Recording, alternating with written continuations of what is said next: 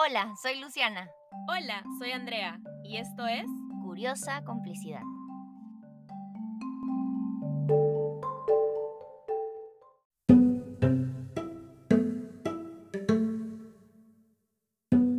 Nos da mucha curiosidad hablar sobre el amor, pero específicamente sobre el amor romántico. ¿En qué pensamos cuando escuchamos el concepto de amor romántico? ¿Cuáles son las expectativas que nos genera escuchar sobre este tipo de amor? ¿Qué referentes o ejemplos hemos tenido a lo largo de nuestra vida? ¿Cuál es el origen para nuestra concepción o entendimiento del amor y las relaciones de pareja? Hoy conversamos y curioseamos alrededor de estas preguntas. Hola, hola, ¿qué tal? Bienvenidos a un capítulo más de Curiosa Complicidad. Hola amiga, ¿cómo vamos? Hola, pues bien, contra todo pronóstico bien, sobreviviendo a todo. Estoy contenta de este capítulo. bueno. Sí, hoy tenemos un tema que a mí me, me gusta bastante. Es un tema que siento que se tiene que hablar un poco más. Em, y vamos a hablar del amor. ¿Y qué tipo de amor específicamente? Vamos a hablar de lo que hoy se conoce como el amor romántico. Así. Em, de, de qué pasa cuando las personas romantizamos la idea del amor, qué quiere decir romantizar el amor, em, y qué tipo de, de pensamientos, de ideas surgen alrededor de este tema. Qué paja, me encanta porque mm, yo soy bien fanática del amor, desde mis accesorios corazoncitos hasta Ujú. Disney, hasta los vínculos creados con amor saludable y todo. Y sí, cuando tú mencionaste este tema, cuando hablábamos de, ay, ¿qué temas podemos hablar? Me llamaba mucho la atención como hay uno de los amores que me hace un poco de ruido, pues, ¿no? Que es este, esta idea de, de lo perfecto, de lo pleno, de lo...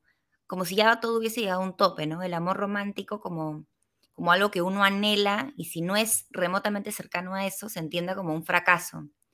Sí. Eh, y eso me hace ruido. Es bien, es bien loco, ¿no? Porque cuando, cuando se le pregunta a alguien por el amor, o cuando se habla incluso del amor, las personas automáticamente tendemos a, a asociar el amor con, con sentimientos, con cosas, con intimidad, con, con experiencias que no se pueden describir, con, con magia incluso, ¿no? Esta idea de que el amor es mágico. Perfecto. Em, sí, eso, perfecto. Pero, pero yo creo que da para pensarlo un poco más, ¿no? Como, ¿qué, qué es el amor? El amor en sí, el, el- sí, ¿qué es el amor? Pucha, yo pienso que el amor es, así como en general, es, es un sentimiento cargado de fuerza, ¿no? Cargado de, de entusiasmo, de ganas, eh, de, ilusión. Y también lo entiendo como un sentimiento cargado de, de valentía, cargado de, de esfuerzo, porque pienso que todos los tipos de amor requieren, no quiero decir sacrificio, prefiero decir esfuerzo, porque es, es algo que se tiene que regar, es un trabajo también. Y es tan gratificante que a veces nos olvidamos de el esfuerzo que requiere amar saludablemente, ¿no? No es lo mismo que gustar, no es lo mismo que agradar, no es lo mismo que admirar, es una mezcla de todos y más, ¿no? Yo entiendo así el amor, por eso es que me gusta que el amor en mi caso sea algo que atraviese todo lo que hago, desde dictarle una clase a alguien, hasta conversar con una amiga, hasta renegar con mis papás, no sé, siento que si el amor atraviesa todo, hay esa combinación maravillosa de un montón de esfuerzo, un montón de ganas y un montón de cariño. Eso me gusta. Sí, y, y después hablemos de este tema del esfuerzo, ¿ya? Porque yo, yo tengo harto que opinar ahí. Pero, pero sí, me gusta, y me gusta que hables de, de cómo el amor es como transversal, ¿no? Y, y uno puede amar, yo creo que hay diferentes hasta tipos de amor, ¿no? Uno puede amar a su pareja, que no es el mismo tipo de amor que siente por los hijos, que tampoco es el mismo tipo de amor que siente por los amigos, ni por los padres, ni por los hermanos, ni por el trabajo, ni por el deporte que practican, o por el hobby, o por la música. pero sin embargo, todo es amor, ¿no? Todo, o sea, ninguno de esos amores es más o menos ni valioso, ni importante, ni real que el otro. Todos son amor. Entonces, yo creo que el amor es, claro, una, una respuesta emocional, una, emoción biológica, tan biológica como otras emociones, pero al que además le, le atribuimos muchos em, significados distintos que dependen del contexto social, del contexto cultural en el que estamos, ¿no? Y por eso, y por eso esta idea de que, o, por eso aclaro yo esta idea de, de, mm, de cómo ningún amor o ningún tipo de amor es más importante ni más valioso que otro, ¿no? Como, Así es. Pero, sin embargo, hay quienes piensan que sí, ¿no? Como, no sé, yo amo, no sé, me voy a inventar ya, yo amo escuchar música. Mentira, no me he inventado, amo la música. Eso es real. Eh, no soy tan talentosa como tú, pero, pero amo la música. Em, pero hay quienes me podrían decir como, no, el escuchar música es un hobby. Y es como, no, realmente es algo, o sea, yo, la gente que, está muy cercana a mí y, que comparte espacio conmigo sabe que yo tengo música sonando casi 24/7, ¿no? Excepto, excepto cuando estoy, no sé, atendiendo pacientes o grabando el podcast contigo. En casa siempre hay música de fondo. Em, pero, pero, pero claro, hay quienes juzgan distintos tipos de amor. Incluso el, amor, pensemos cuando somos más chicos, ¿no? En la adolescencia y uno enamorado y uno realmente ama a su enamorado. Y viene el adulto y te dice, no sabes nada, eso no es amor. es como, pero ¿por qué juzgarías el amor de otra persona? Claro. Creo que esa es como la conclusión a la que quería llegar en este pedacito. Yo siento que, que hay como mucha presión. Yo sentía presión desde chica con, los referentes que yo tenía de amor, ¿no? Em, un primer como aterrizaje brusco a la, a la, realidad fue cuando mis papás se divorciaron y yo lo sentí como algo súper natural. O sea, obviamente ninguno de los dos la estaba pasando bien, pero pienso que, no sé, yo pienso que en verdad me amaban tanto, ¡ja! la hija única que está convencida de eso, pero es verdad, que... No, seguro, obvio es que obvio, es que hicieron como todo el proceso tan amoroso, digamos, lo más amable posible para que no se convierta en algo más triste o difícil de lo que ya era. Yo pienso que fue un acto de amor también decir hasta acá llegamos como pareja, ¿no? De pronto podemos hacer patazas, pero hasta acá no más porque nos vamos a terminar haciendo daño. Entonces, pucha, a veces el amor por tus hijos, el amor por ti mismo, te hace tener que tomar decisiones que son aparentemente no amorosas, mm. pero por eso es que yo hablaba del amor también como un esfuerzo, como un trabajo, como algo que tiene que mirar 360 alrededor, ¿no? Si estás orientándote por algo hacia el amor, hay cosas alrededor de esas decisiones del amor que no van a ser fáciles, ¿no? Como por ejemplo, amor a mi propio cuerpo, yo sé que no puedo desayunar chocolates, pues, y es difícil para mí, porque yo amo los chocolates, pero pucha, no quiero ser diabética ahorita, pues, entonces ¿no? Ese, ese tema de la, de la percepción del amor es bien curioso, porque yo ahora sí entrando un poco más en el tema del amor, del amor romántico, las personas, y esto es bien curioso, pero, o de repente no tanto, pero especialmente las mujeres, hemos sido casi que programadas para pensar en el amor como esto maravilloso, mágico, casi idílico, em, que nos va casi que a salvar la vida, ¿no? Hemos sido desde siempre, desde, desde la religión, desde la educación, desde lo que leemos, desde lo que vemos en tele, en películas. Em, sí, hemos sido condicionadas, programadas para pensar que, necesitamos que alguien venga a completarnos, ¿no? El, y ahora vamos a ver un poco de los mitos del, amor romántico, pero el famoso mito de la media naranja, ¿no? sí. Yo no estoy completa hasta que no tengo a alguien que venga a completarme y a, mm, a, complementar mi vida y, y, eso solo en una pareja, ¿no? Y claro, volviendo a lo tradicional, a la, religión y a la educación tradicional, esta pareja es un hombre. Sí.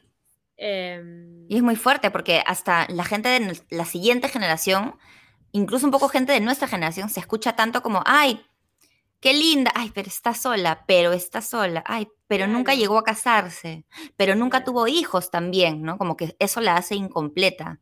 Yo digo, pucha, ¿cuál es el amor romántico que todo el mundo pretende? Porque siempre tiene que ser igualito, ¿no? Como, mm, hijos, esposo, y si no, el cómo no es válido o no es igual de chévere que otros. Claro, esta idea de que si no encuentras a alguien que te acompañe, que te complete en la vida, no hay otra manera de encontrar felicidad, ¿no? Cuando las personas, y esto no me lo estoy inventando, podemos encontrar felicidad en miles de cosas, como, como el trabajo, los hobbies, estar solos. Uno puede ser feliz estando solo o sola.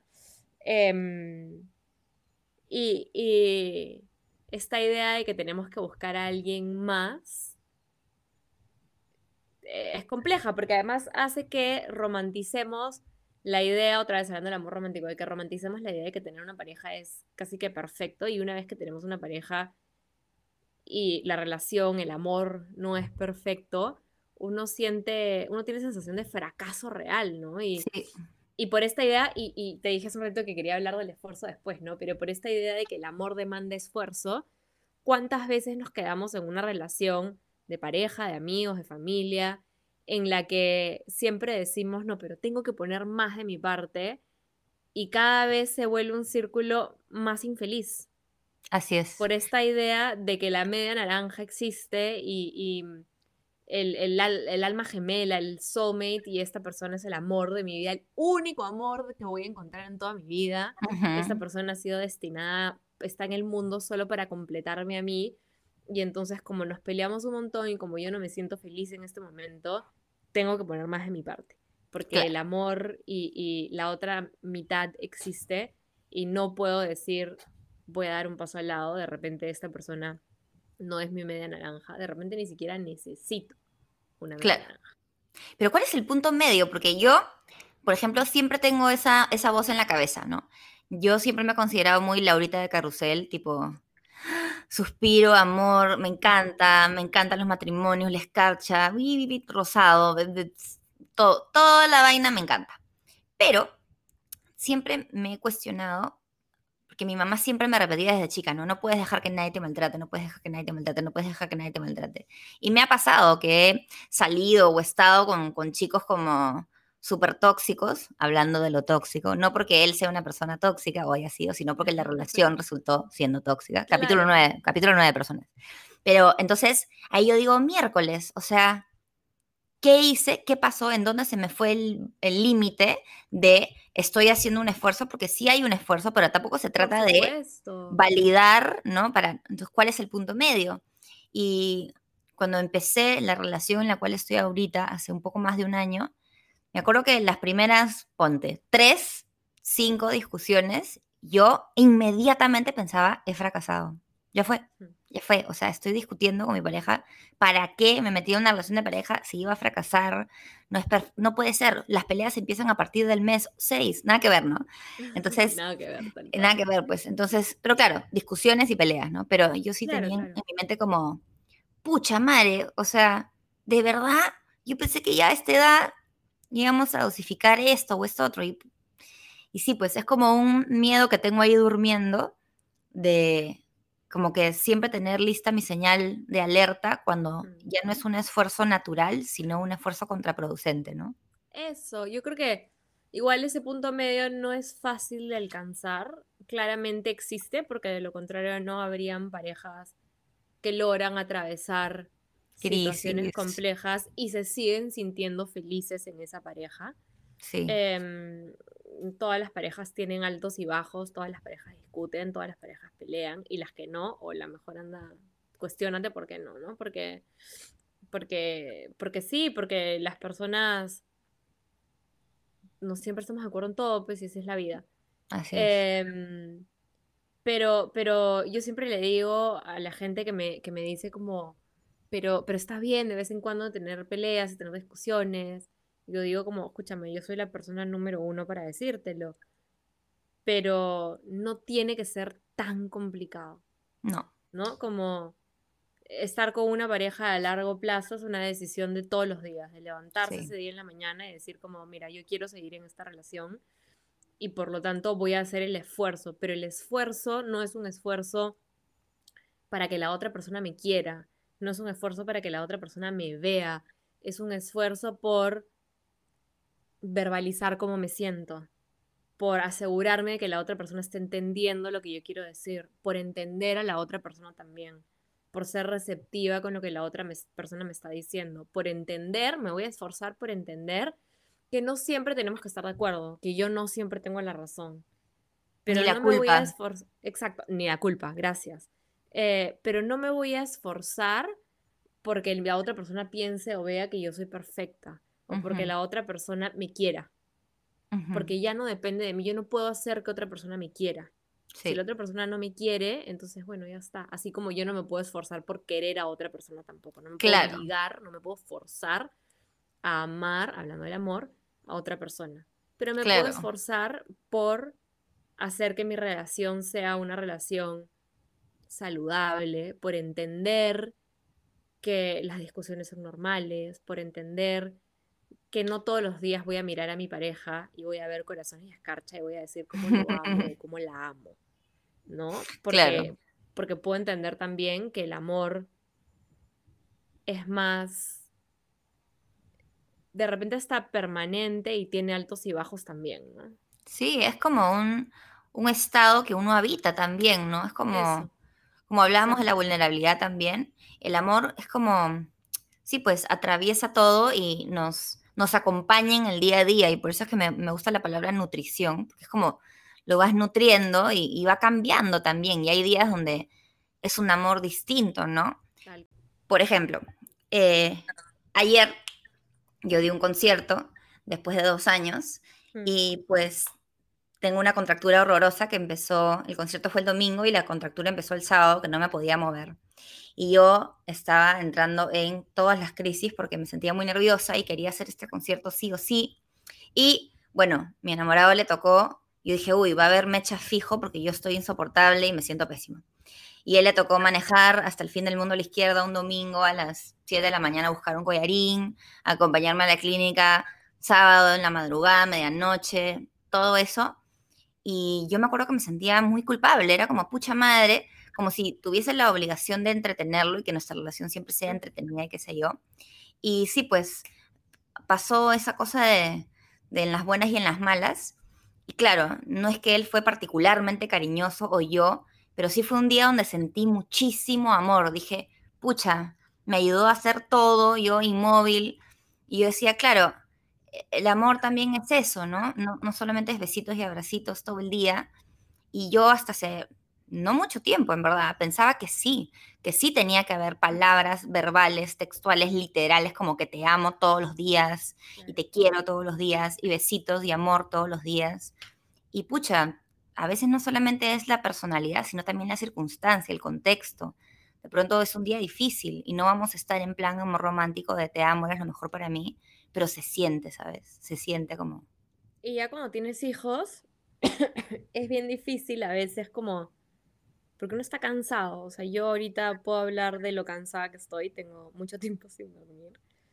Em, y a veces uno se olvida que el amor también se dice, ¿no? y, claro, yo, particularmente yo, y, Oscar, mi esposo, es muy parecido a mí en ese sentido, no soy muy amorosa de, de, de, piel, o sea, yo no sé cómo de abrazarlo y darle besos y, y, como darle la mano todo el día, y él es igual que yo. Em, pero sí me siento amada, por ejemplo, cuando Amalia se despierta muy temprano y él se para y la saca de la cuna. Para que yo duerma un ratito más.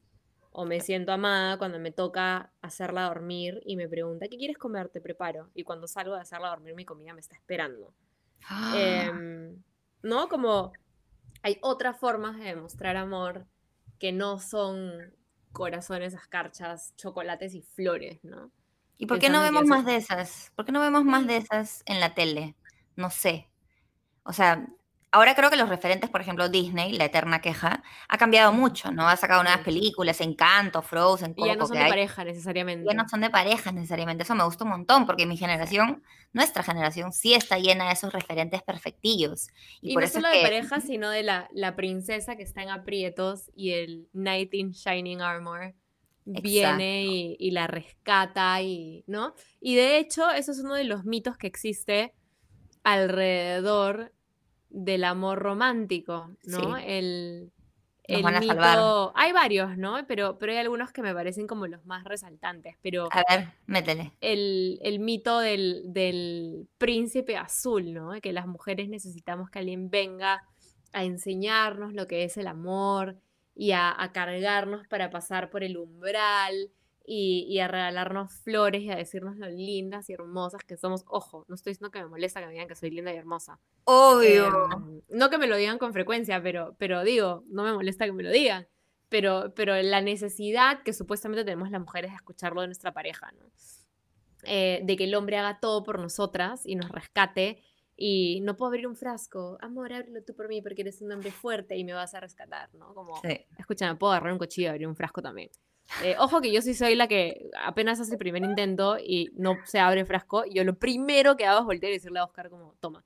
Pero de Claro. pura floja, ¿no? No porque necesite un hombre en mi vida que lo haga por mí. Cuando Oscar no estaba, puedo arreglármelas. Ujú. Em, otro, otro mito que existe es, y este, este mito es súper, súper peligroso y va muy de la mano con lo que hablábamos hace un ratito con el tema del esfuerzo, ¿no? El, el amor todo lo puede. Em, si es que yo tengo una pareja y él o ella y yo nos amamos, entonces todo lo podemos soportar. Todo. Em, puedo soportar que me saquen la vuelta, puedo soportar que me maltraten, que me insulten, que me ignoren, puedo soportar que, no sé, estoy pensando en, en una paciente con la que estoy trabajando, justo un tema parecido, que se vaya todas las noches de juerga y regrese borracho todas las madrugadas. Ojo que no estoy diciendo que está mal que salga solo. Yo soy la primera en cuando mi marido me Así dice es. quiero salir con mis amigos, en meterle la pata y decirle por favor vete y regresa bien tarde porque yo pueda tener un rato sola. Pero, pero tampoco está bien soportar si es que no te parece que está bien. O si te- no te importa, no te importa, pero no tienes por Claro. qué soportar que tu pareja se vaya todas las noches de juerga, regrese dos de la mañana borracho, si es que eso para ti no es, o que ni siquiera te invite. Una cosa es que te diga, vamos, tú digas, no, anda tú, y otra cosa es como, hola, chao, me voy, ¿no? Como, Claro. eh, eh, pero a lo que voy es como esta idea de que el amor todo lo puede, y que porque yo amo a una persona tengo que soportarlo todo. y como es. tengo esta pareja, juntos podemos salir adelante de todo, ¿no? Incluso de, de- de situaciones de maltrato. Sí. Em, O que no te un dejen ser tú mismo o tú, o tú misma. Tipo, no me gusta tu chamba, renuncia. Es como que. Exacto. No me gusta tu corte de pelo o tu color de pelo, cámbiatelo. No te vistas así. No te Pero claro, como el amor todo lo puede, yo tengo que aguantar porque ya estoy con Claro, esta persona. Esta persona Porque me es ama, ceder también, ¿no? Porque es ceder, que es importante para otros Es- aspectos. Es importante ceder porque yo no siempre tengo la razón de todo y yo no soy perfecta. Y, y- y claro, y mi pareja, si yo pienso que soy perfecta, mi pareja piensa lo mismo de sí. Entonces toca a los dos ceder un poco y encontrar un punto medio, como decíamos hace un rato, pero, pero encontrar un punto, un punto medio, un punto medio, un punto medio no, no es lo mismo que ser permisivo, ¿no? Y, y Sí. de dejar a la otra persona atropellarme, porque como hay amor, tengo que soportarlo todo. Claro. Y todo también depende del storytelling del asunto, ¿no? O sea, a veces escuchas, escuchas a alguien o a ti misma hablar de tu relación y pucha, puedes contarlo como algo que está cediendo y está siendo muy horizontal y trabajo en equipo, pero de pronto, por un detalle u otro, no es un trabajo en equipo, es, chicas, sal corriendo, ¿no? Mm, mm. Y ahí está lo difícil, ahí está la chamba, en que no se convierta en eso. Porque además hay otro mito que es este mito de el amor real, el amor romántico, es eterno. Y porque yo elijo a una pareja, tengo que estar con ella para siempre. Y como tengo que estar con esta persona para siempre, tengo que aguantarlo todo. Sí. Sí. em, ese mito me da un montón de miedo. ¿Y sabes por qué creo? Porque más que por romper la fantasía del amor para siempre, es, en mi caso, pucha, ya llegué a este nivel de intimidad, ya llegué a este nivel de vulnerabilidad, ya lo estoy dejando todo en la cancha. si se acaba, qué miedo y hasta qué flojera empezar de nuevo, como, oh, entonces, qué flojera, ¿no? Flojera tipo a nivel qué tedioso emocional y logísticamente empezar otra relación. Yo creo que, perdón mamá, yo creo que mi mamá le dio mucha flojera, ¿no? Porque mi mamá nunca, mi papá sí se casó de nuevo años después y está recasado, refeliz hace 21 años, 22 casi. Imagínate. Y mi mamá nunca más, porque yo creo que se dedicó a evitar el qué flojera, como no vuelvo a hacer esta inversión tanto tiempo, ¿no? Entonces, todo bien con quienes deciden eso, pero a la vez sí entiendo, sí entiendo a los que eligen confiar de nuevo y a los que, ¿no? Y a los que, pucha, qué flojera, porque, porque qué flojera, pues, qué doloroso. tal cual, qué flojera. Y también está esta idea de que solamente, de la media naranja, ¿no? De que solamente mm. existe una persona para, para uno, una persona que nos complementa, que nos completa. Y si no funcionó con esa persona, entonces ya no tengo pues otro segundo amor en la vida.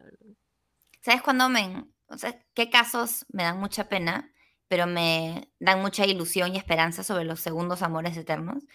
Eh, personas que, por ejemplo, han perdido un ser querido, que era el ser querido, porque ha fallecido, Mm. Y años después encontraron un nuevo, distinto y, e igual de importante amor.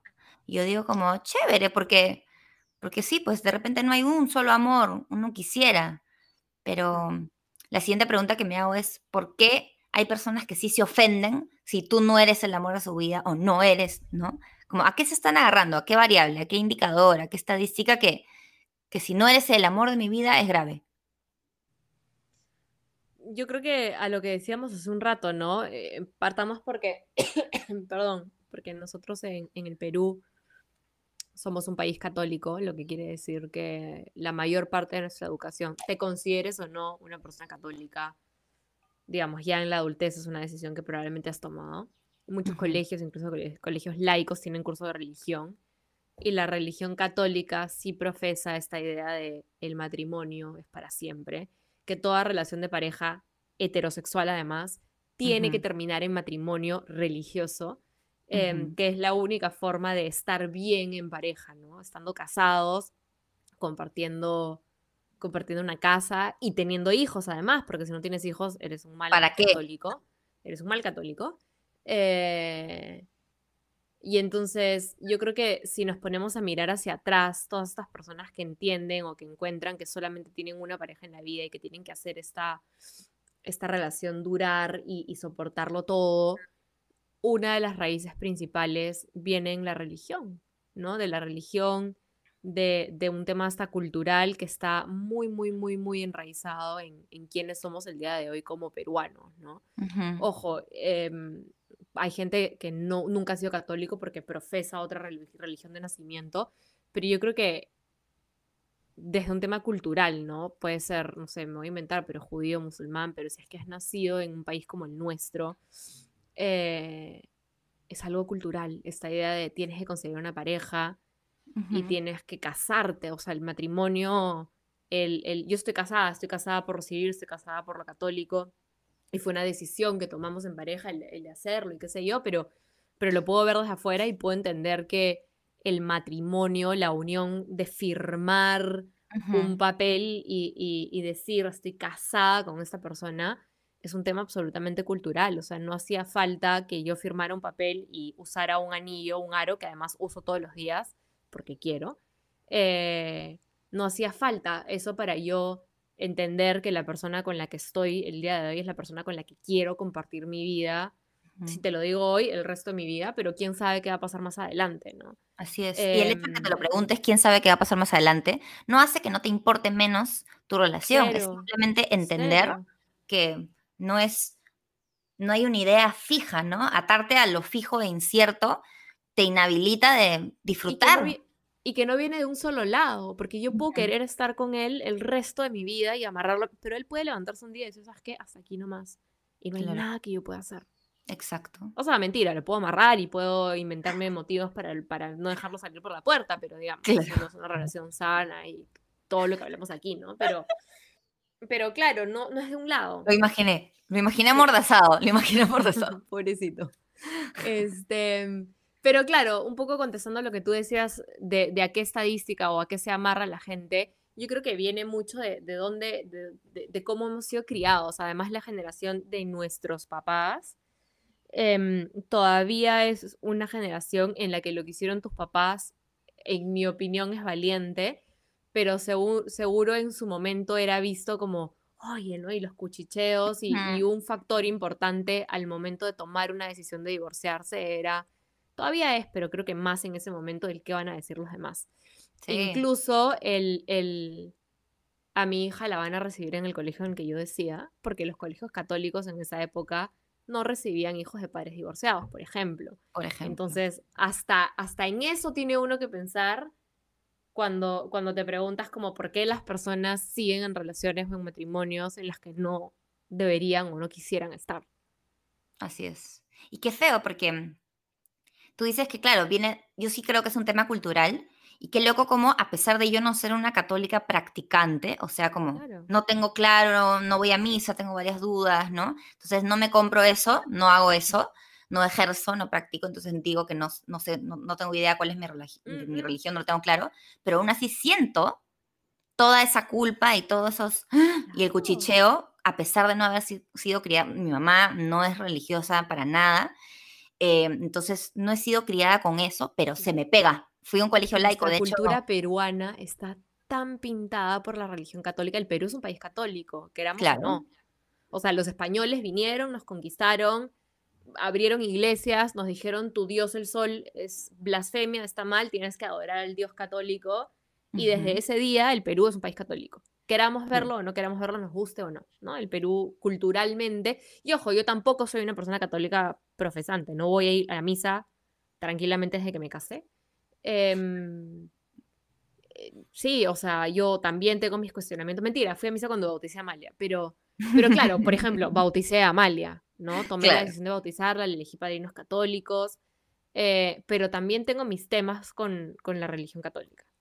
Em, pero sí creo que este, esta idea del amor romántico va muy de la mano con la religión, porque la religión nos exige que elijamos a una pareja del sexo opuesto al nuestro para formar una familia, para amarla y, ser devotos a esa persona. Em, ni siquiera me hagas empezar en el tema del machismo que está enraizado en la religión católica, ¿no? Pero... Es que claro, porque es, que se te pega, porque todo a tu alrededor habla así y piensa así, todos los comerciales, todos los referentes, todo Las mujeres estamos para servir a nuestro marido y hacerlo feliz para que nuestro matrimonio dure para siempre. así es. Pero nos estamos yendo del tema. podemos hacer otro capítulo para hablar acerca de cómo la religión católica o cualquier religión, digamos, que tiene, que tiene ideas extremistas afecta e influye cómo vemos la, sociedad y, cómo vivimos el día a día, ¿no? Pero... Pero es que el amor romántico para mí se me pegó igualito, ¿no? Porque yo podía, por ejemplo, no sé, pues ambos mis papás son del club Haz lo que te haga feliz, no te voy a mm. juzgar. Y eso para mí es súper chévere, de avanzada, privilegio. O sea, en mi mm. casa digamos que no pasaba, pero pisas la calle y yo sí sentía que el amor romántico era diferente.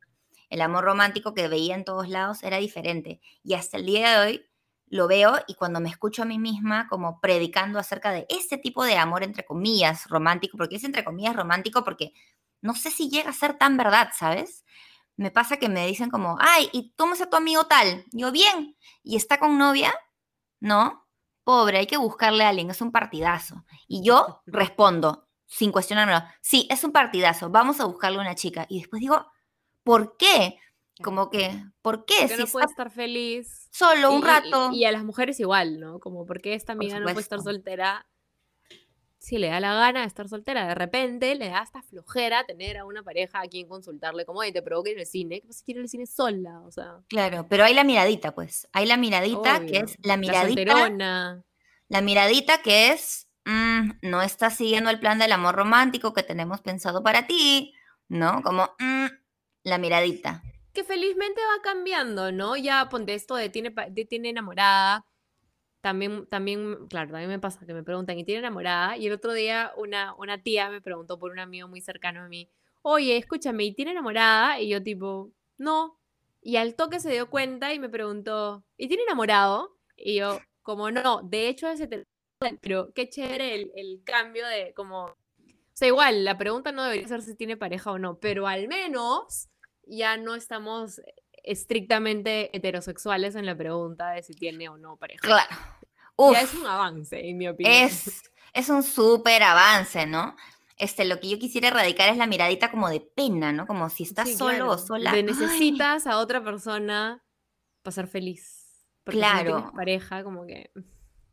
Y un, Pobre, se va a quedar solita. Solterona. Y una observación de taquito, ¿ya? Yo pongo yo publico bastante en mis redes sociales, bastante, pero... Contágiame, pues. Claro, me encanta, me encanta, pero porque me gusta compartir mi vida, más o menos, tipo, hoy cuidé un perrito y hago un post, hoy me encanta, ¿no? Claro.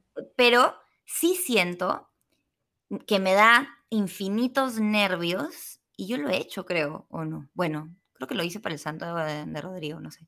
Pero sí eh, me dan un poco de nervios esta gente, sobre todo gente que son referentes, conocidos, ¿no? Que mm. hacen estos posts o publicaciones o stories como declarando que este es el amor perfecto, que todo está bien, que todo está feliz. ¿Y por qué me preocupa? Qué bueno que esté feliz. Me preocupa porque generaciones más jóvenes incluso ven y dicen, ajá, así tiene que ser, así va a ser, ¿no? y pucha, te queda como, como referente justamente alguien que pinta que todo es color de rosa, porque, y también lo entiendo, no es normal publicar en redes sociales como, hoy día me eché horrible con mi enamorado, es un papa frita, lo detesto, odio que se... Nadie lo publica porque a nadie le gusta ver eso, pero también creo que si no publicamos eso, las publicaciones del amor total y perfecto deberían tener un corte, me parece, menos eh, irreal, ¿no? No sé, como menos, porque de ahí no van a... Aquí yo agrego para todas las personas que nos están escuchando, el amor perfecto no existe. O sea, pues. ni siquiera, porque también te venden el amor de pareja perfecto no existe. El amor perfecto es el que tienes a ti mismo. Mentira, mentira, el amor perfecto no existe ni para uno mismo, ni para otra persona, ni, ni para la pareja, ni para la mamá. De repente para los hijos. De repente el amor más incondicional en todo caso que yo hasta el día de hoy he conocido es el amor que siento por mi hija. Incondicional. No sé si, sí, no, sé si lo decretaría como perfecto, exactamente. Sí, como incondicional. Em, pero porque, el amor claro, no existe. No, pues porque crecemos pensando, ah, el yo por ejemplo, hija única, el amor hacia mis papás es incondicional, perfecto, perfecto. Y todo el mundo tiene la mejor mamá del mundo, ¿cómo tendría? Ta, ta, ta, así. Y en eso, cuando te peleas con tus papás, no solamente es el dolor de una pelea, sino el dolor que viene acompañado de esa sensación de fracasé, no era perfecto, no era perfecto. Entonces, pucha, yo sí pienso que es incondicional, pero esa palabra que has dicho, perfecta, no debería ir acompañando ningún amor. Ese amor no existe. O sea, yo creo que nunca he sentido, después de 10 más años con mi pareja, que mi amor por esa persona o con esa persona, digamos, la, mutualidad del amor, es perfecta. Creo que nunca en 10 años lo he sentido así. He sentido que quiero estar con él para siempre. Otros días he sentido que lo quiero tirar por la ventana. Eh, pero nunca he sentido que es perfecto. Y, me parece que eso está bien, ¿no? Como tampoco quisiera sentir que es perfecto porque además yo siendo una persona tan perfeccionista como soy, le tengo miedo a la perfección porque entiendo que, que no es algo que yo debería querer, ¿no? Como la perfección no debería ser algo lo que las personas anhelamos, buscamos, queremos, porque, porque se vuelve un círculo vicioso dado que la perfección no existe. Claro. es como em, condenarte a la eterna insatisfacción. Exactamente, exactamente. Entonces uno puede estar, eso me ha gustado, uno puede estar satisfecho y contento con el amor que tiene en ese momento sin querer que ese amor sea perfecto. Cuando entendemos que la perfección simple y llanamente no existe. Así es. Creo que el amor romántico que, conocemos popularmente, quisiera decir, sí tiene pegada la palabra perfección bien cerca rondando.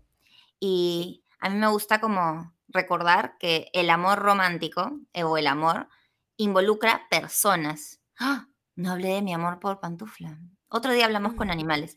Pero por favor. el amor, sí, ¿no? Pero el amor como del que hablamos, de las relaciones, vínculos, es entre personas y las personas son imperfectas. Entonces, ¿cómo va a haber un amor perfecto. De repente es, de repente lo maquillamos con es perfecto para mí. Y yo prefiero decir, no, no es perfecto. Es lo que a mí me gusta, quizás. Lo, o que, lo que yo, necesito disfruto. en o lo este necesito momento. En este momento. ¿no? En este momento es lo que yo necesito, como dices tú, lo que a mí me gusta, lo que a mí me complace de alguna manera, pero eso no lo hace perfecto, ni para No. mí ni para nadie. Porque si le busco la imperfección, la voy a encontrar. Así es. Para O mí, y varias, para ¿no? él y para todo el mundo. ¿Qué? O varias, varias. Y dices, ¿qué hago Sí, acá? claro, si, la, si las busco, es más, y de repente ni siquiera tengo que hacer un trabajo de búsqueda exhaustiva, ¿no? Es como abrir los ojos y ya está. De hecho, ahorita estoy mirando mi cuarto, por ejemplo, y la mesa de noche de mi esposo está extremadamente desordenada. Uy, lo Y, chanco. y- y claro, eso es un tema de, de imperfección para mí. Em, pero ya está, así con todas sus imperfecciones y sus desórdenes, lo, lo acepto y, y elijo quererlo. Sí. A modo de cierre reflexión, me gustaría eh, dejar esta frase, a ver qué piensan. Dale. Elige tus batallas. Yo pienso que el amor romántico es posible si es realista. Y a mí me gusta hacer el ejercicio de escoger mis batallas, porque obviamente si yo estoy con una persona que, por ejemplo, desde que lo conozco, le encanta escuchar música a todo volumen, no voy a hacer de mi cotidiano una pelea cada vez que escucha música a todo volumen, porque yo ya sé que él es así, por ejemplo. Claro. O si yo ya sé que es desordenado en la mesa de noche, qué sé yo, no por eso significa que mi relación no es perfecta. Es que yo elegí que, pucha, entre los defectos, este sí lo puedo tolerar. Claro, exacto. Ahora, tienes un, no sé, pues, una pareja que maltrata a la gente con la que trabaja. De repente no te diste cuenta al comiencito, pero, pucha, a lo mejor esa batalla sí me la compro, ¿no? Hasta acá nomás, porque eso es algo que no puedo tolerar. Hay gente que sí, y pucha, suerte, ¿no? Pero, Creo que hemos hablado antes, ¿no? De, de- Sí. de dónde está lo no negociable, que es lo ¿Dónde que, está? lo que para mí no es negociable en la relación de pareja con la que estoy y, y, y sorry la interrupción, pero, pero eso de, de esto no tengo que tolerarlo, ¿no? Como el amor no todo lo soporta, no todo lo supera, Ujú. está bien decir, epa, hasta acá, no la hago. Exacto. Y saber que no has fracasado, simplemente el amor que yo quería dejó de ser el que yo quería, se convirtió en otra cosa. Entonces, pucha, es momento de dar un paso al costado. O es momento de hacer algo importante para trabajar esto, donde encontramos un punto medio, ¿no? Exacto. Creo que lo más bonito de seguirle llamando amor romántico es que hay una ilusión, pero tiene que ser una ilusión amarrada de realismo, de día a día, de cotidianidad, de preguntas. ¿Te eliges esto todos los días? Yo creo que con esas preguntas ya le quitamos la palabra romántico al amor Sí, ¿no? romántico. Porque me, da siento cues- que... me cuesta dejarla atrás, es bonita. Sí, te veo. Pero ojo que, que quitarle el, el concepto de romántico, el concepto de amor romántico, no quiere decir que uno no puede tener romanticismos con otra Eso, persona, ¿no? eso. Como uno puede seguir siendo romántico con su pareja y luz a la luz de la vela, eh, perdón, comida a la luz de la vela y detalles de chocolate, flores, qué sé yo. Pero yo creo que el concepto de amor romántico nos habla de un amor como idealizado, de un amor Sí. que busca la perfección y, y- y eso no existe. Entonces yo creo que es bien importante hacer como esa, esa diferencia, ¿no? No estoy, en ningún momento hemos querido decir que uno no debe tener detalles con su pareja y que no debe decirle a la pareja que la ama eh, y, que, y que eso no está bien. Lo que creo que la conclusión a la que queríamos llegar es, y lo hemos dicho más de una vez, como el amor no es perfecto, está bien decir hasta acá nomás, es valiente decir hasta acá nomás. Pero por favor, si son detallistas y a su pareja les encanta que les digan te amo todo el día, por favor háganlo. O sea, Claro. háganlo, ¿no? Y sí, ¿no? Es, es bonito que, que sea como, que cada pasito y cada avance sea como mutuo. Mientras sea mutuo, va a ser capaz de sobrellevar grandes crisis o grandes cambios. Y, y a manera de reflexión y de cierre, de resumen, yo un poco secundo lo que acabas de decir, pero también les suelto esta frase que ya dije, que yo siempre digo además, eh, no se supone o no tiene que ser tan difícil. O sea, cuando uno siente que ya está cansado de esforzarse, cuando uno siente que el esfuerzo viene de un solo lado, cuando uno siente que no hay consenso, que no hay punto medio, Que no remas sola. eso, está bien decir ya no más. Porque sí, eh, eh, el amor especialmente el amor de pareja, pero también el amor de amigos, el amor por los hijos, el amor por los padres. Es un amor que tiene que demandar compromiso y, y esfuerzo, pero no tiene que ser una cosa que nos pesa. Así es. Cuando, cuando nos pesa, cuando está complicado, de repente ahí no es. Y está bien decir, hola, de repente aquí no es. Y no te hace mejor persona o peor persona, te hace Para nada. persona. Y, y- y valiente, además, una persona valiente. Sí. Qué lindo. Mm. Hemos llegado al final de nuestro capítulo número 13 el- de esta segunda temporada, que está más intensa, más bonita, más realista. Eso. más Así vulnerable. que más vulnerable. Muchas gracias por sintonizar hasta aquí. Muchas gracias, querida Andre. Nos vemos en las redes sociales como arroba curiosa complicidad, arroba hola.lu y arroba buscando mi bienestar. Qué lindo, me encanta. Hice un suspiro romántico. Te vi, te vi. Sí. Muchas gracias. gracias Adiós. Adiós.